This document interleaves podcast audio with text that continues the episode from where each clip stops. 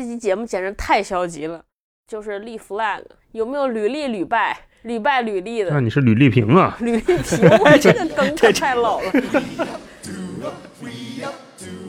开年立下一个愿望，一年瘦二十斤，距离截止日期只有二十天了。一看，距离目标只剩下二十五斤了。我从小就被我爸我妈拿这个来教育我，说我没有毅力。这个自律背后的来源是什么？他到底是被迫自律，还是他自愿自律？最大的问题是做不了自律，有向往自律，内心的纠扯和拉扯。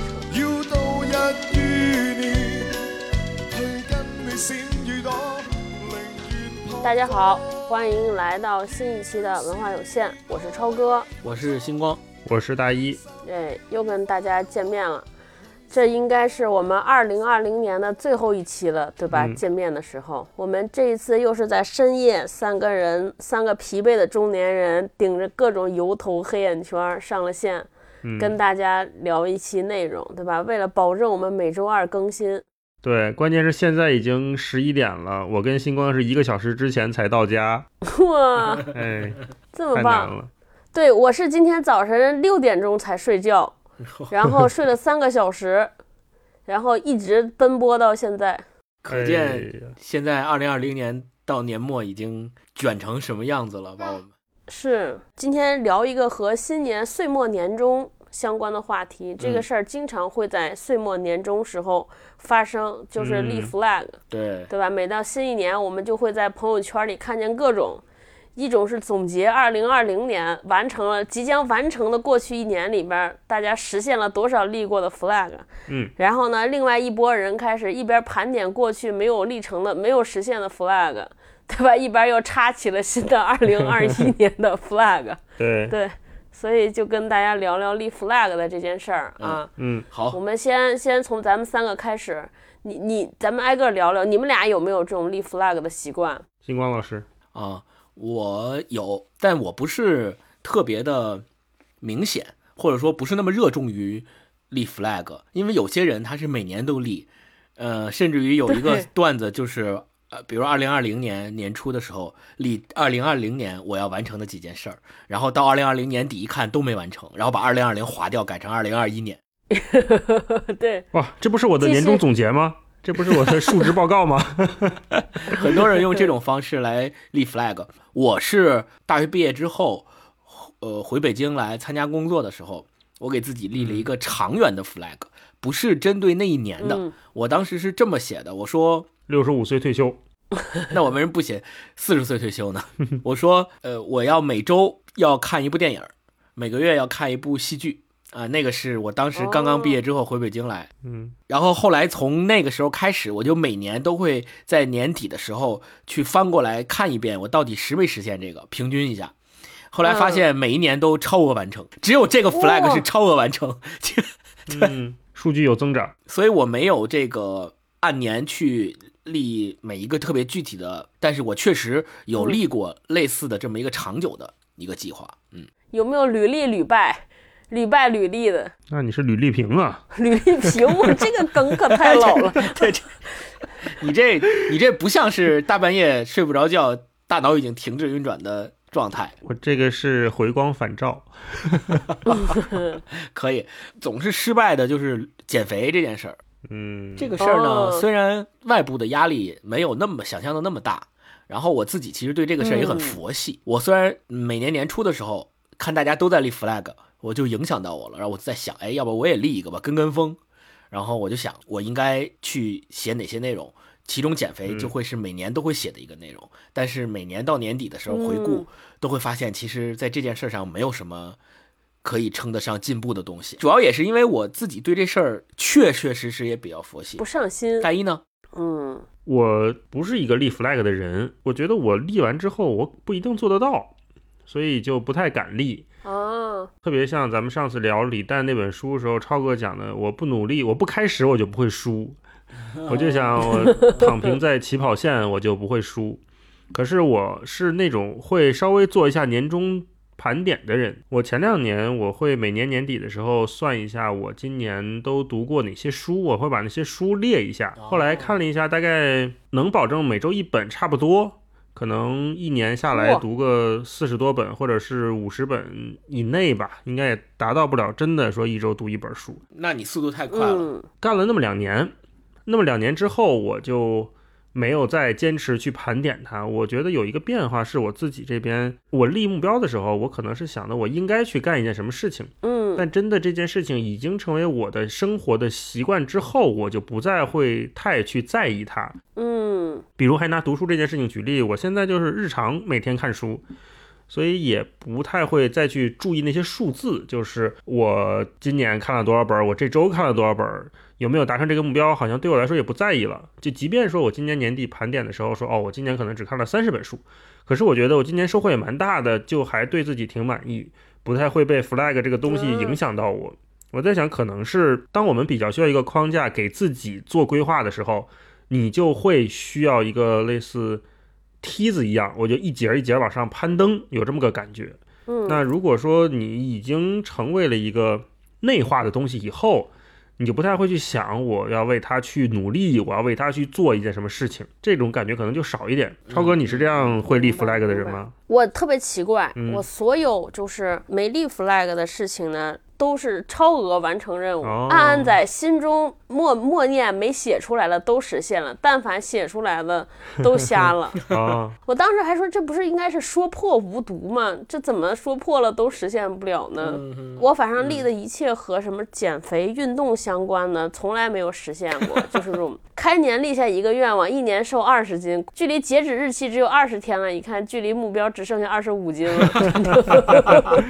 嗯，哎，那你会觉得那个事儿就是你你为什么推进不下去？你会想过这个问题吗？不想动，还是说太喜欢吃好吃的，还是怎么样？我不知道，我跟你说，我胖这个事情都要成为我的千古谜题了。我跟你说，对我跟大老师特别熟，我完全不爱吃甜对食。对，我一年喝的饮料和奶茶合起来不超过五个，嗯然后我们家从来没有过零食，但是我还是这样一天天的胖下去，我也觉得人生太难了。对，以前嘛还是因为爱吃外卖，现在外卖也没有了，所以我就有时候都怀疑，有一次都去挂了那个内分泌科，看看我是不是因为有了什么疾病导致我一直越来越胖。对，还挺焦虑的。对，说到减肥这个事儿，我个人我觉得倒不是那么难，因为我总觉得它就是一个你只要做就会有反馈的事情，好像是这样啊。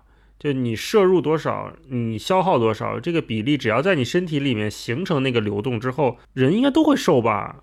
我有时候也会在秋冬就会胖，然后会想吃甜食，然后我也就不控制。可是到春夏之交的时候，觉得哎呀，好像是胖的有点过分，就会多走走 路，减一减。对，多走走路，然后稍微控制控哦制，好像还会有效果。这件事情倒不太困扰我。你看，如果小观众朋友从这儿点进来一看，以为我们今天聊了一期关于减肥的节目，对，我觉得这跟体质有关系吧。你像老话不是说，有人胖喝凉水都胖，那也胖。对嗯你吃什么都胖，也可能是，嗯，你比如同样吃同样的东西，也吃同样多的东西，但是你的吸收或者是转化可能就比别人要多，所以你的嗯，脂肪储备就多。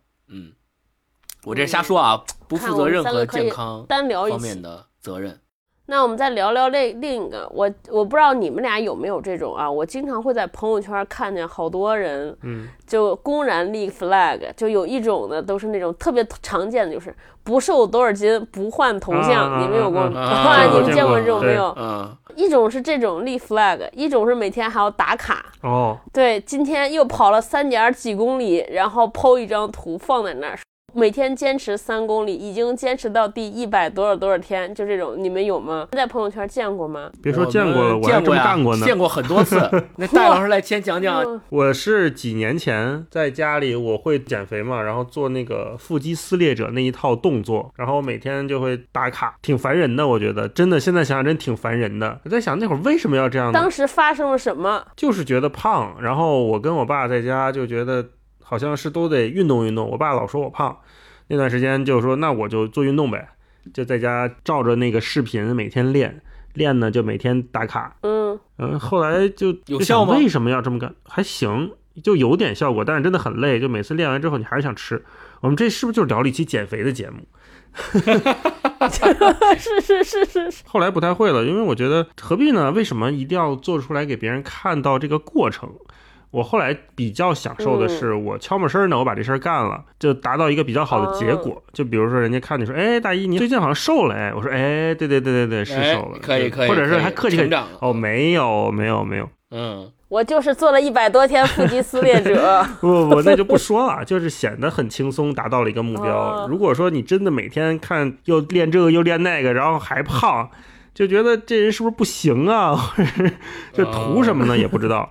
然后像你说那个换头像那个，我就更是我也见过，我也有点不太理解。是头像吗？就是这个动作，你到底是做给谁看的呢？头像你本身就是给别人看的，对吧？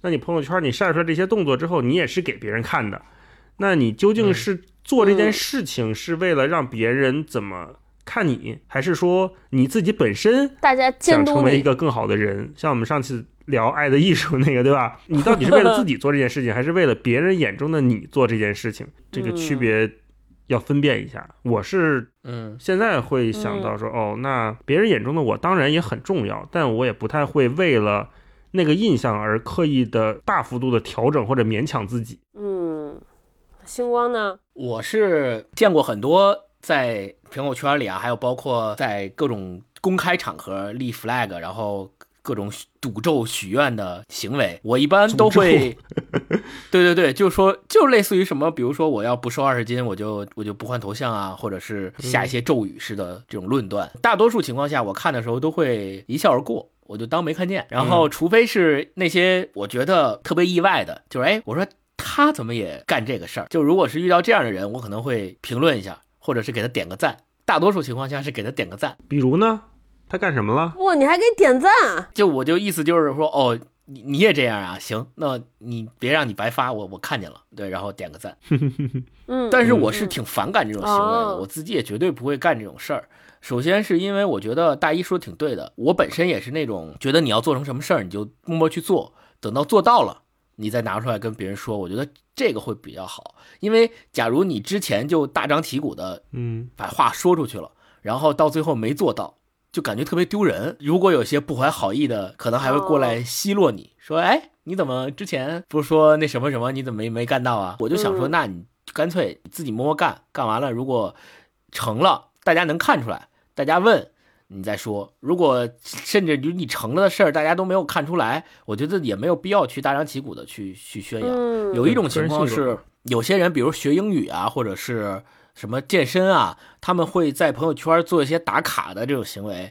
我觉得这种行为要分两种情况看，一种情况是被迫的，一种情况是主动的。被迫什么意思？健身房返现。被迫的那种情况，一般都是他们用一个什么 APP 或者参加一个什么群里面的互相监督减肥之类的这种跟传销似的 APP，就要求他们必须要把这个东西每天分享出去，才能够继续把这个事儿推进下去。所以他们也许自己也不愿意发，但是为了把这个事儿做下去，不得不参与到这个进程里面。我身边有一些朋友的确是这样的，嗯、所以嗯、也要分两种情况吧，一种就是主动的、自愿的，一种就是被迫的。我其实从另一个角度看，就是大家之所以要剖出来，我觉得大多数人可能就是说要让群众监督我，就想到说我不能难堪，不能失信于人。但是大多数人即便把话撂在这儿了，好像也不成功。我就想，对这个特别著名的故事，就我们和霹雳当时还有公司几个同事做了一个群，然后就是减肥，然后互相说，如果瘦不了多少斤之后，每个人往群里发一个大额的转账，好像一个人五千块还是多少钱。这够狠了吧？结果到最后就是大家互相给对方转，没有一个人实现目标。对，就是给微信的支付增加了一些流水。好像咱们三个都不是那种会在朋友圈那么明确立 flag 的人。呃，那比如说你看到一个朋友他立了一个 flag，或者是他每天在朋友圈打卡健身，你会不会有压力？啊，我就是拉黑了，我必须拉黑了，眼不见为净。啊、当即拉黑啊！对对对，职场奋斗逼，你听说过没有？听过听过嗯听过。对，被大家诟病。我觉得就这种朋友，就是我人生中的这个朋友圈奋斗逼，必须拉黑，你知道吗？每天都晒夜里十二点的街道下班，那个我就是叫苦，对吧？叫苦呢，我还可以忍受，就人就是这样，我可以容忍别人比我差，但是受不了别人这么自律，特别生气，你知道？因为我一直认为人不应该自律，太痛苦了。就看见一个人每天早上六点起来跑步，又跑了五公里，已经跑了三年多，对吧？你就特别气。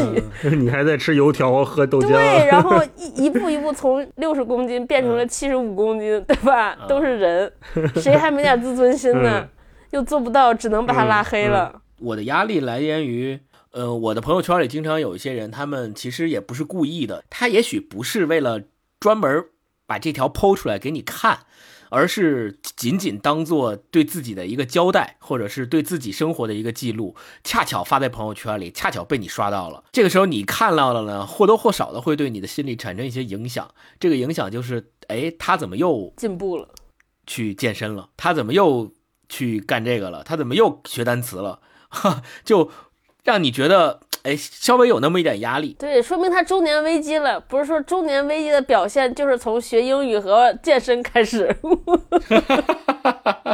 所以这个时候你就会想说，那我是不是也应该像他一样嗯开始搞一搞这个事儿？但是非常不容易，嗯，你一上手你就知道了，根本不容易。人家能一天天每天都坚持打，你可能上手两天三天就不行了。嗯，嗯，是，对我造成的压力就还行。我反正觉得你愿意跑步，你愿意骑车，你愿意健身，你愿意学英语你就学呗，跟我有啥关系啊？我该躺平躺平。你内心中有没有不耻自己？有，肯定是有啊。就我觉得，我靠，我怎么这么堕落？我怎么就没有人家那毅力呢？怎么回事儿？对，嗯因为从小就我堂哥就是一个特别有毅力的人。嗯一开始的时候，他体育不好，那个时候北京考中考的时候，体育还占三十分呢。男生是一千五百米长跑、立定跳远和嗯扔实心球这三项，每一项占十分，然后一共是三十分。体育这三十分，大家都认为是应该拿满的，因为相比较于文化课而言，你吭哧吭哧做一年、做三年题，你可能也就提高个几分儿，但是你体育这个呢，就更好拿一点，对吧？所以大家都觉得三十分应该是你努努力就应该都能拿到的。但我是一个体育就不咋地，一直不咋地的学生。我堂哥在他上初中的时候，就为了拿这三十分，愣生生的把一个体育差生，然后变成了他上高中以后就进他们学校田径队了。这么励志吗？对对对，他没有别的项目，就是跑步，他就练，就练一千五百米跑步。所以，我从小就被我爸我妈拿这个来教育我，说我没有毅力，说你看看你哥天天跑步，练出来了吧？你看人现在多好，身体也好，跑步成绩也好，嗯，你怎么就不能嗯坚持一下呢？你就没毅力，尤其是寒暑假的时候，就每天好吃好喝的，你就天天躺平，跟猪一样吃了睡，睡了吃。然后现在在朋友圈里看那些人去剖他们的跑步和健身的记录，我就会觉得自己，你看我从小就没毅力，到现在还没毅力，嗯哎，就觉得自己特别的 不行。嗯嗯有毅力这个事儿，我估计大老师家长不会说，因为大老师特别有毅力，学二胡什么的。我我也有星光这种，因为我爸是个具有毅力的人。我爸多有毅力呢？我爸说戒烟，多少年几十年的烟民，第二天说我不抽了，嘎把烟撅断，就再一根没抽。哦，嗯这么厉害呢？那他没有戒断没有，反应吗？完全没有，就他也有反应，但是他觉得不在乎，说戒嘎就戒了。嗯说那个身体不好，医生说减减肥什么。我爸每天早上六点钟就出去，就是风雨无阻出去遛弯儿走路，然后就整个人瘦了特别大。我我感觉是不是家里边这个守恒，就是我爸一个人过于自律，把我所有的自律的抠打都用光了。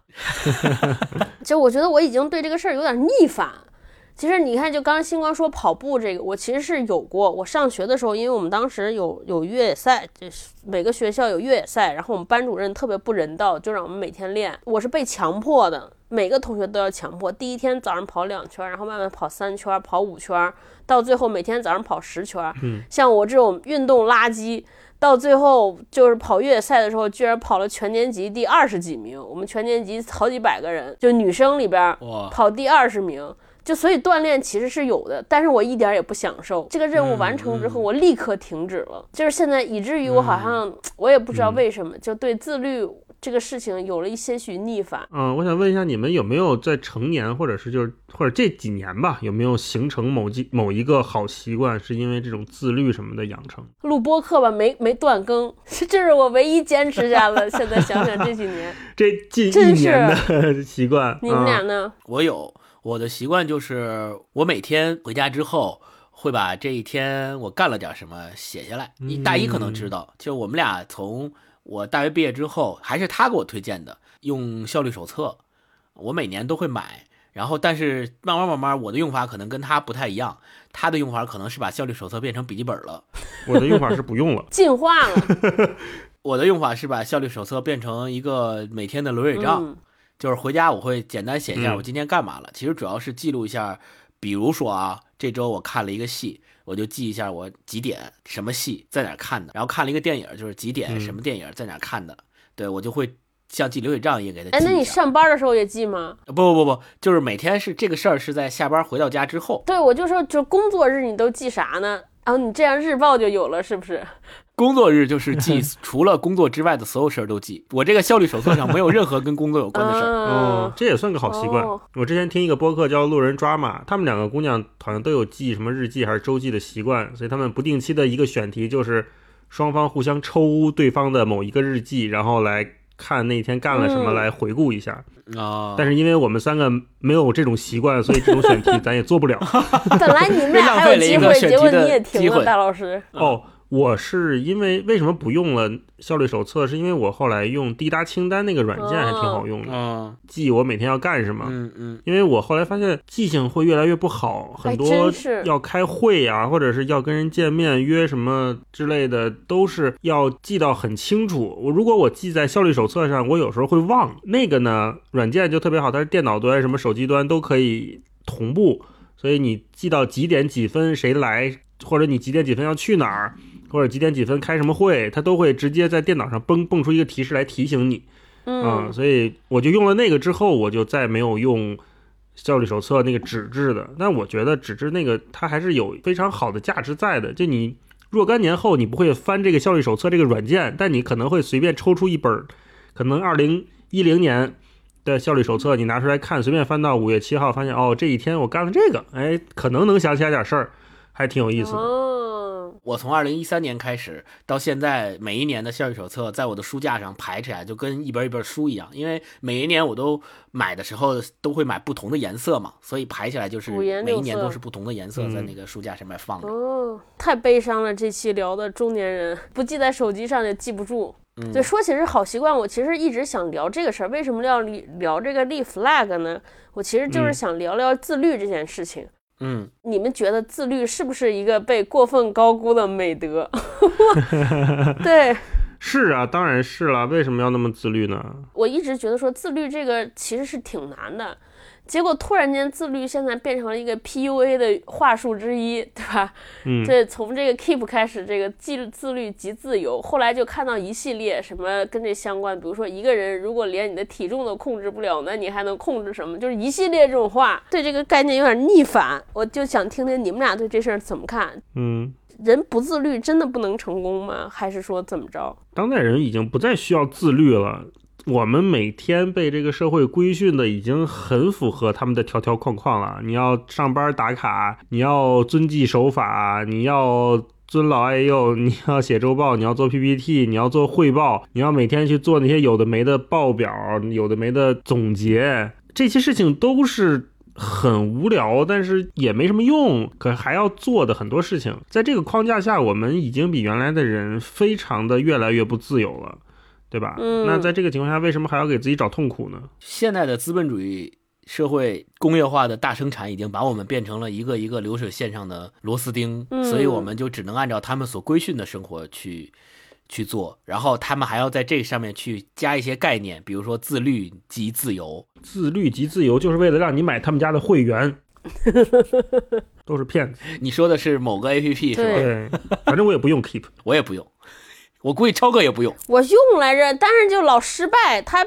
嗯，只能让我负疚感更重，并没有让我自由。自律让我自卑。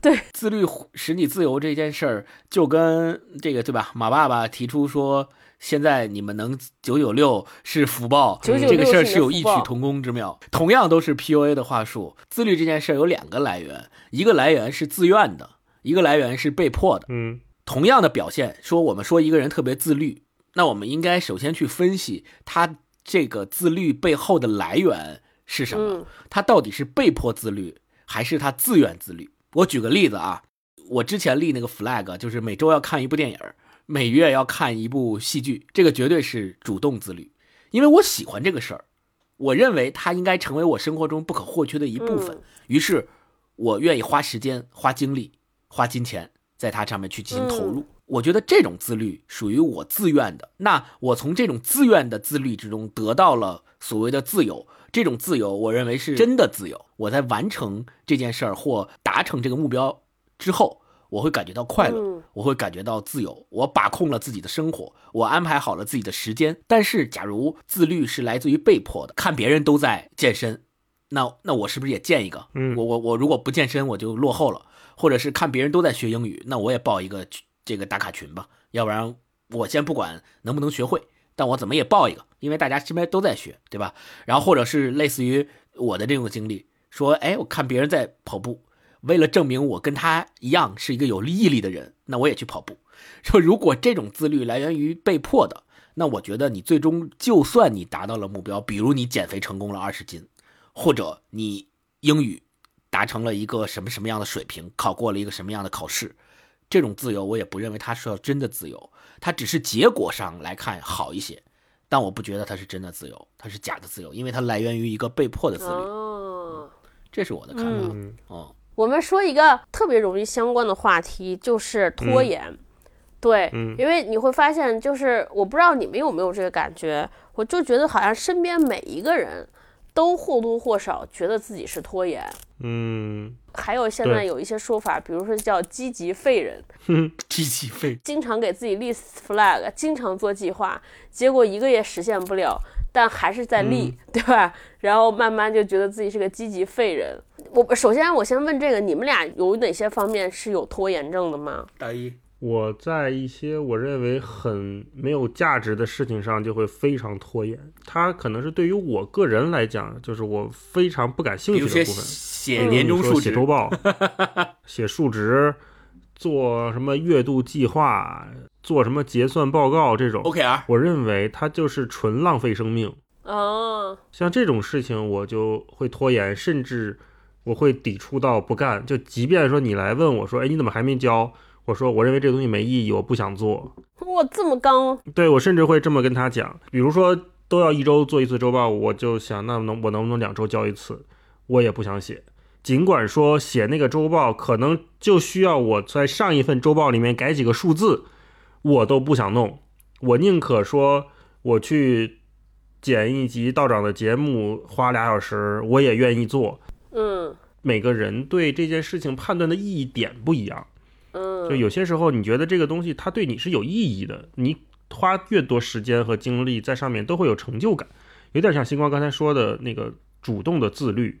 那有些事情你就知道是这个世界强压给我的，或者是这个组织强加给我的，与我本人并没有什么关系，那只能是用被迫的纪律来约束自己。嗯那我在这方面又是一个做的很差的人，我就非常抵触这些被迫的纪律。嗯，而且我有时候也跟星光吐槽，这这我就不想弄，怎么还得弄？能不能不弄？他说他也帮不了我。星光呢？你你是个拖延的人吗我肯定？是啊。我除了跟大一老师有一样的拖延的方面之外，我另外一个拖延就是听咱们节目的听众也已经听过很多次了，对吧？我我是一个优柔寡断的人，我本身就是一个优柔寡断的人，那我怎么可能不拖延呢？我肯定会拖延的，所以我决定啊、新的一年不能再这么干了。如果我确定了就是要这个事儿了，那当下就马上做，当下就马上弄。嗯超哥，你有因为这种拖延错失掉什么机会吗？我已经想不起来，可能措施已经太多了。就是提这个问题的时候，我还看了看我书架上摆的这本叫《自控力》的书，就是因为有段时间太拖延了，我决定好好治一治，先买了一本书，结果到现在都没有打开，连这个封皮儿我都没拆过。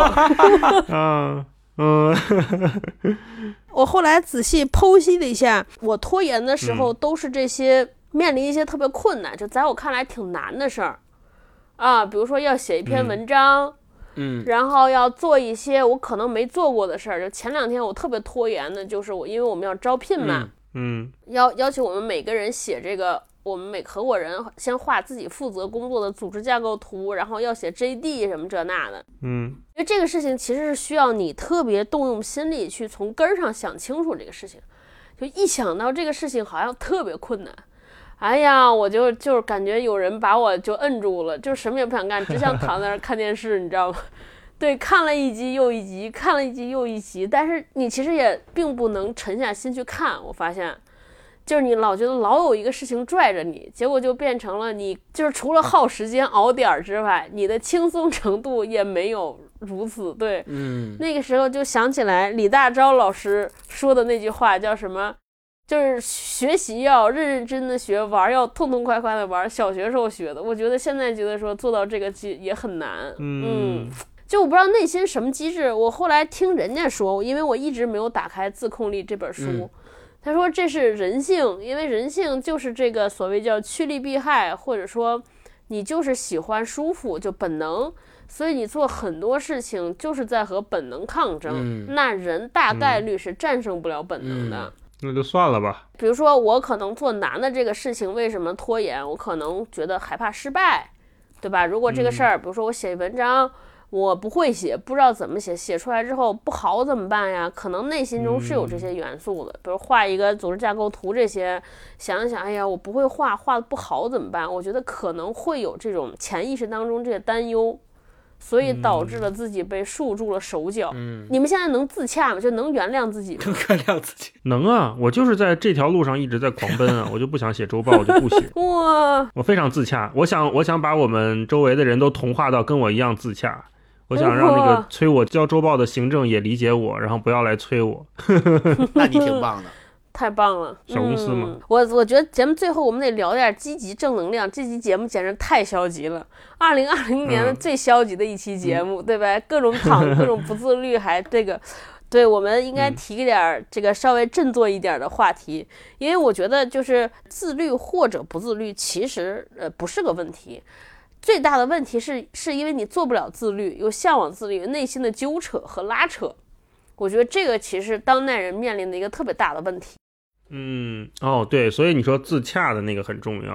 嗯，对，所以我觉得节目的最后给大家就是分享一些你找到自洽的办法。就那一刹那，就怎么到做到不纠结？比如说，大老师，你会不会说，因为你不想做这个年报，但是你周围的同事都做了，都写了，我自洽的逻辑就是，我也不想升官发财。嗯 就你在职场里好好表现，你除了让领导认可你，然后你其他的不就是想晋升嘛？嗯或者你就想加薪嘛？我不求这个，你就别求我呗，就 是都是这样。嗯，，对所以这方面可能就自洽，就我能把我认为重要的内容把它做好，做成行业内比较不错的内容。嗯那这个我认为是可能我这个岗位最重要的职责之一。嗯，其他的没那么重要的职责，我就完不成了。我在这方面我就不想弄，行不行？你也别勉强我，我也不求你，因为你是一个遵纪守法的好员工，我就给你升职加薪。我也不要求这个，我也不想当什么总监，我也不想当什么副总，你随便，咱们把该干的事儿干干好就完了。嗯这个是我就自洽了。然后那个身体的自洽，我也现在录到十一点半、十二快十二点，我还在喝芝芝芒芒，喝奶茶。就我也自洽了，因为我今天下班回家十点多才到家，我觉得我好累啊，我要喝一个甜的，我要犒劳一下自己，我开心最重要。那你说这一杯奶茶胖不胖？那肯定也胖，对吧？我就想想开了，对啊，我现在胖就胖了，那我什么时候想减肥，我也能减下来，我又不是没减下来过，对吧？哥们儿也瘦过，啊，我只不过是现在我没想做而已。我要想做的话，我也能做到。就我还是嗯可能骨子里还是有一点点自信吧，就相信我自己，我不是做不到。对，就是一个呢，可能就是明确自己要什么，不要什么，要把自己要的那个东西要到，不要的我不 care，对吧？对，第二个就确实是来自于有有一些过往的成功的既有经验方面 积淀的自信，对不对？嗯，对对对，你说的这特别对，就是想要和不想要的，能做到的和不能做到的，越来越明确自己的这条线。有些你能做到的，你心里就有底；有些你做不到的，你心里也有数，就不勉强那些做不到的，嗯然后把自己能做到的做好就完了。嗯而且我觉得大家对身材的这种焦虑啊，我不知道来自于哪儿，可能是因为社会的规训吧，或者是这些消费总是让你眼前是那种干瘦干瘦的人，让你觉干瘦得干瘦那样才美，那样才正常。可是比如说现在我也不用找对象，我也结婚了，然后 我跟霹雳对彼此都很满意，我就觉得我没有。好像没有太大的必要再让自己变得那么精致且好看。当然你，当然做一个体面的人啊，这个肯定是要正正常，你要这个形象是要 OK 的。可是你也没必要好像搞得那么美，就那个广泛意义上的美，我好像不追不追求了。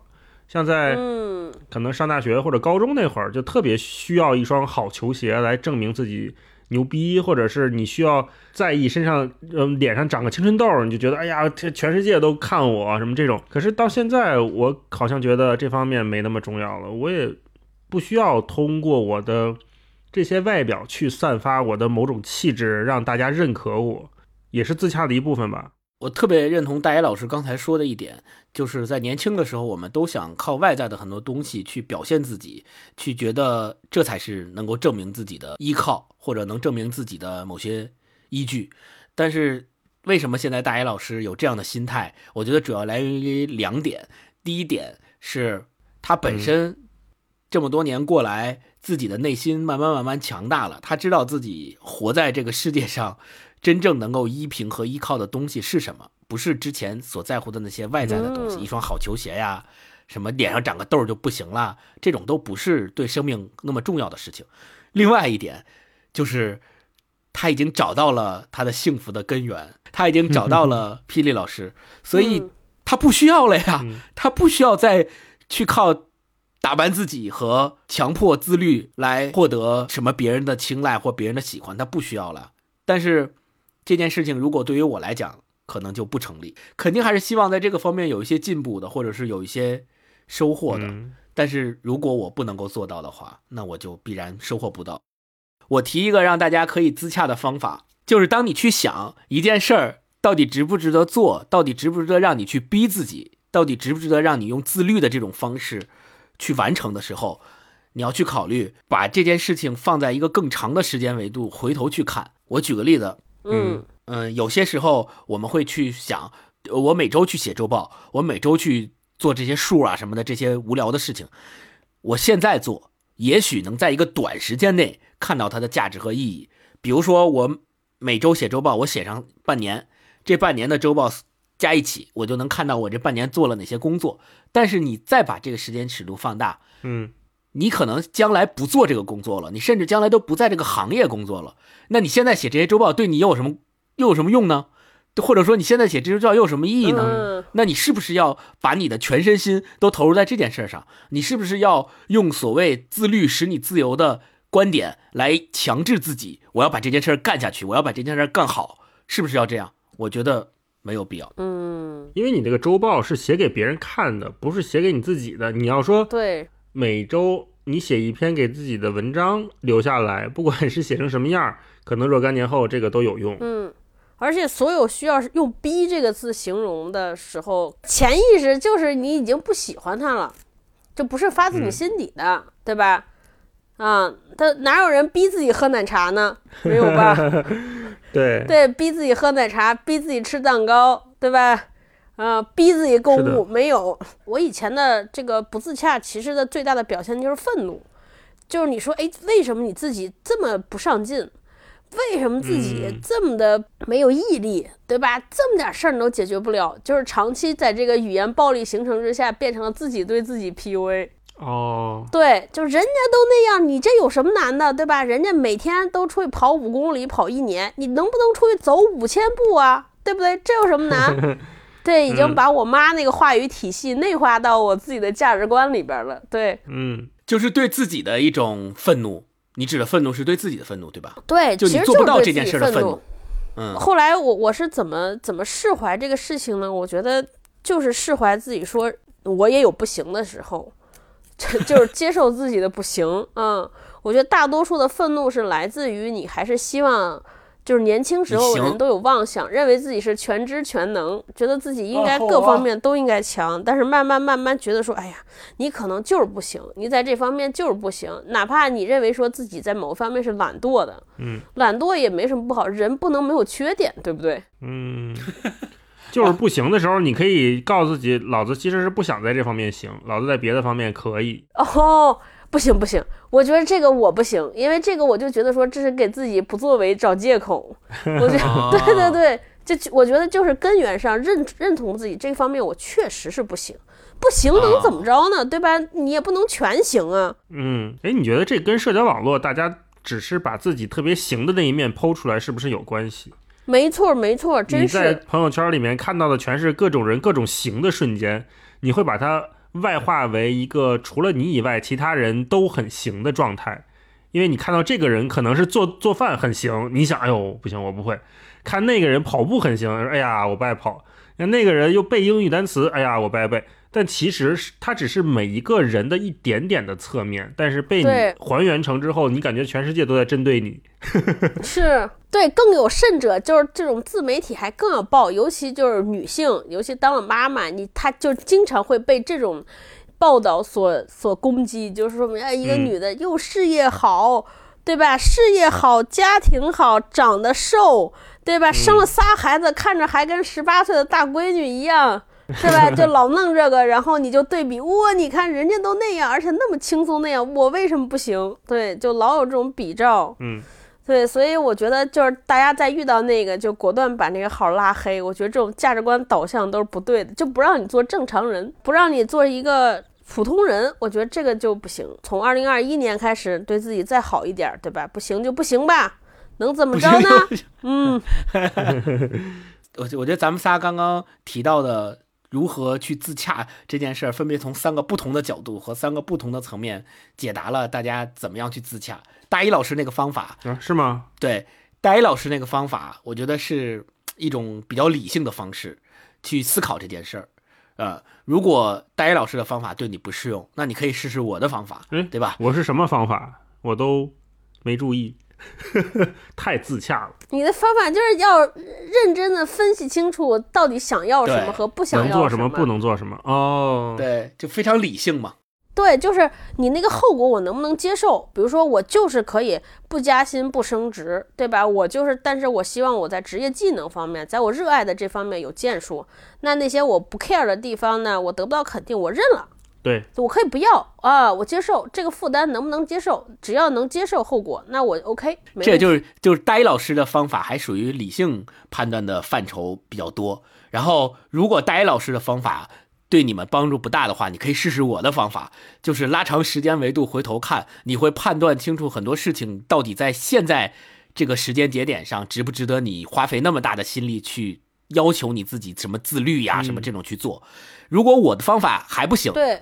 那你就过渡到超哥的方法，就是不行就不行吧，我我对我我方我就躺平了，我承认我自己不行，嗯。不行就不行吧，无所谓，就这样了。对我觉得嗯。咱们仨的方法是递进式的，可以帮助大家哦在解决所谓拖延或者解决所谓自律这种迷思的一个非常好的办法。嗯，嗯，就是把星光老师这个递进的是表明的再清楚点，就还拿星大一老师，比如说写这个日报这个事儿是呃呃为例子，就是到大一老师那儿呢，可能是觉得说，你看，因为不写日报所遭受的这个后果，我愿意承受，对吧？那还有一些人可能说，我好像不太能承受，我真的要承受这个吗？是不是有一些折中的办法呢？那就用星光老师拉长尺度看问题，对吧？你看看你在不喜欢的事情上付出的时间，虽然让你升职加薪，但在这个比如说我们拉在两年之后，由于你在这些无聊的事情上耗费了太多的时间，